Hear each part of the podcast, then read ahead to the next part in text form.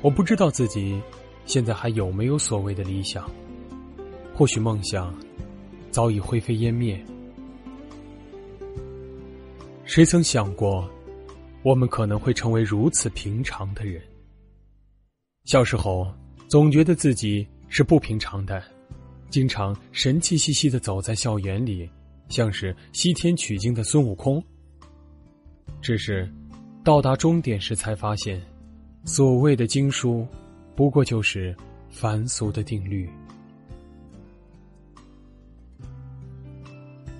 我们都曾经梦想过，梦想过当科学家，梦想过当奥运冠军。可是，我们却没有为之而咬定青山不放松。还好，我们都还年轻；还好，我们都还有梦想。我是小鱼，世界和我爱着你。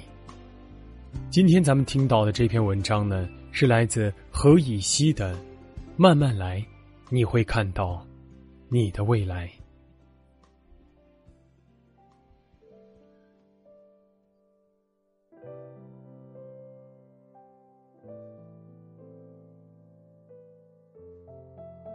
妈妈小的时候呢，没有读过书。我和姐姐出生以后，她最大的理想和愿望就是希望我们能够努力读书，将来为祖国做贡献。在她的教育模式的熏陶下，我从小就立志当个科学家。至于科学家是做什么的，小时候的我并没有一个明确的概念，以为大概就是造飞机、大炮或者治病救人，总之是无所不能、值得尊敬的一类人。小时候我比较贪玩，无奈老妈教育严厉，我的成绩一直还可以，顺利升初中，然后读高中，最后考大学。可惜高考考的不理想，最终我被调剂到了一个农业院校。当意识到以后没有机会造飞机大炮的时候，我难过了很长时间。可后来得知我们学校出了个杂交水稻之父，我的科学热情又满血复活，梦想着可以成为下一个袁隆平。带着这份热情，我开始了大学生活，每天努力学习，牢牢掌握书本上的知识。后来顺利保送了研究生，如愿以偿的进入了实验室，期待去揭开科研的神秘面纱。读了两年研究生，我发现每天做的实验并不能称之为科研，因为我并不觉得我做的课题很高端，也没有发觉它有造福全人类的意义。于是，放弃了直博，想要去寻找真正的科学之路。我要考中国科学院的博士。如果这是一部励志电影。接下来的剧情应该是我顺利的考上了中科院的博士，潜心学术数十载，最后成为一名名师。可现实却是我连续两年都没考上，最后找了一个朝九晚五的工作，循规蹈矩，唯唯诺诺，每天想着不去上班，却又总是按时端坐在办公室里，不卑不亢，不惊不喜。跟我在同样生活环境下长大的姐姐，也有着同样的科学梦想。不同的是，她已经是中科院的博士，并且依然相信并坚持她可以通过科学改变世界的信念。我从来没跟姐姐讨论过彼此的理想，所以也不明白她在这条路上是怎样的坚持。他这一年在清华的一个课题组里做研究。前段时间我去北京，在他的博士公寓里啊借宿了五天。同宿舍的呢还有他的一个同门师妹，那个女生看起来很 strong，目测呢估计有一米七以上，走在路上呢会让人觉得她是个头脑简单、四肢发达的傻孩子。可是第一个晚上跟他彻夜聊天之后，我觉得。这个女生真的不简单。从她身上也多少了解了如姐姐这类的女博士到底有着怎样强大的内心。从我和姐姐的谈话中，她知道我刚出了一本书，于是主动跟我聊起了读书的问题。我们聊了很多个作家，很多本书。我发现她看书很杂，言情推理、玄幻纪实，来者不拒，结构松散。散漫到一个地步，连主题也不统一。以前我一直觉得，作为一个理科生，我看过的书算多的了。可是跟他比起来呀，我才知道什么叫博览群书。他喜欢日本作家，喜欢他们的细腻、阴郁而沉重。他说，让他读到内伤的一本书是村上春树的《挪威的森林》。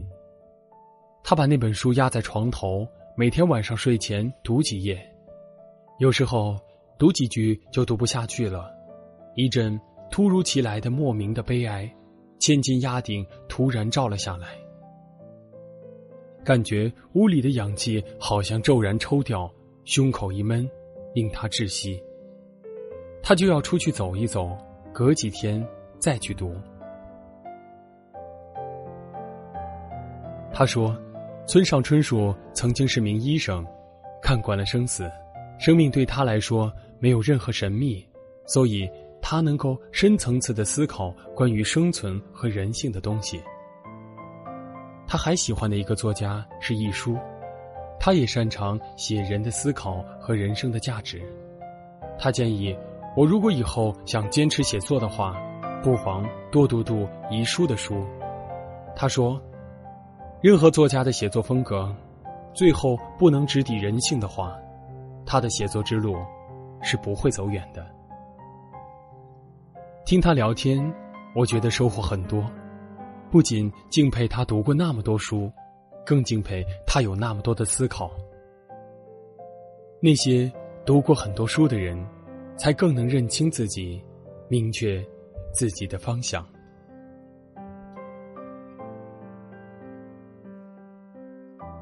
那个师妹，她坚定着她的科研梦想，即使我提出了一些我对科研的疑惑，以及我见过的科研的浮躁和学术的不纯粹，她听了之后呢，只淡淡的说：“她这辈子呀，一定要在科研上有所成就。”听了她的话，我沉默了很久。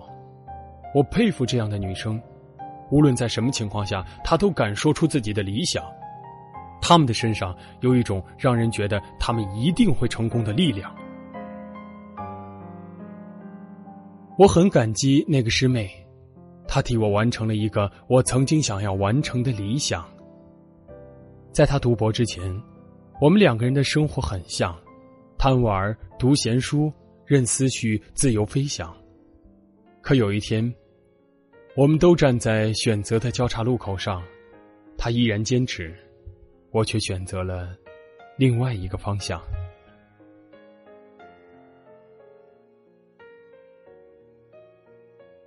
以前，我常常自卑，总觉得这世上比我聪明、比我成绩好、比我更会搞科研的人太多了。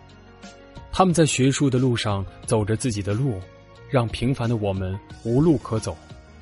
后来，我渐渐明白，理想这个东西。是没有对错和贵重之分的。聪明的人，不是只会搞科研，他们更会做自己真正喜欢的事情。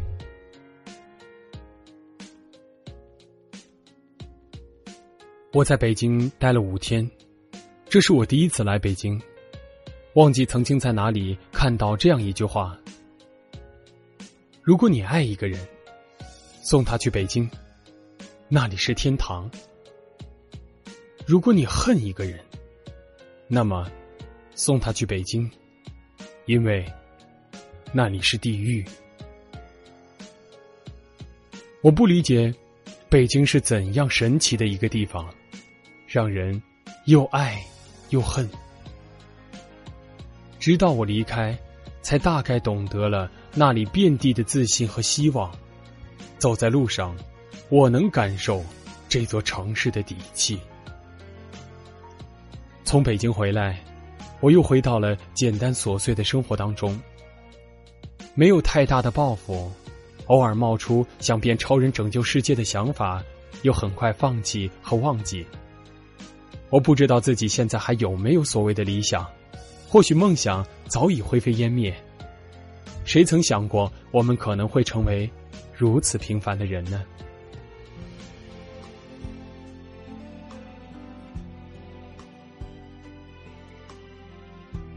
小时候总觉得自己是不平常的，经常神气兮兮的走在校园里，像是西天取经的孙悟空。只是。到达终点时，才发现，所谓的经书，不过就是凡俗的定律。如今的我，过得很充实，只想自己过得好，有爱我的人，有去拼的勇气，又要做的自己，就这样全力以赴，会不会很酷呢？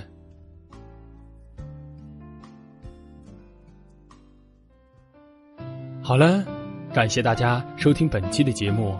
如果你喜欢我们的节目，请继续关注心理 FM。请记得，世界和我爱着你。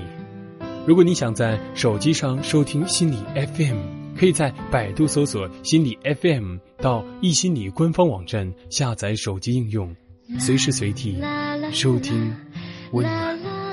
晚安。